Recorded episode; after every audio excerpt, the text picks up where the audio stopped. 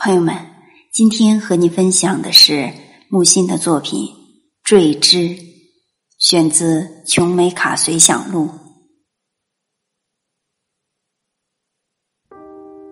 窗外的天空蓝的使人觉得没有信仰真可怜。然而，我所见到、所知的无神论者，都是不透彻的。上帝是无神论者，上帝必是无神论者。上帝信仰谁？上帝是没有信仰的，没有皈依，没有主宰，这才是透彻的无神论者。那些崇拜上帝的人，竟都不知是在崇拜无神论。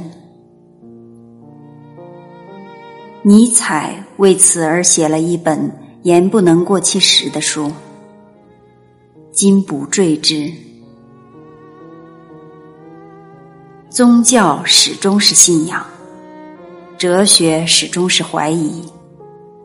曾经长期的把信仰和怀疑招揽在一起，以致千百年混沌不开。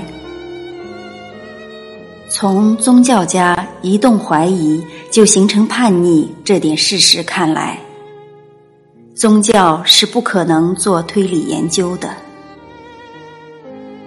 而从哲学家一蒙信仰即显得痴似这个症状而言，哲学又何必要妄自菲薄去祈求神灵的启示？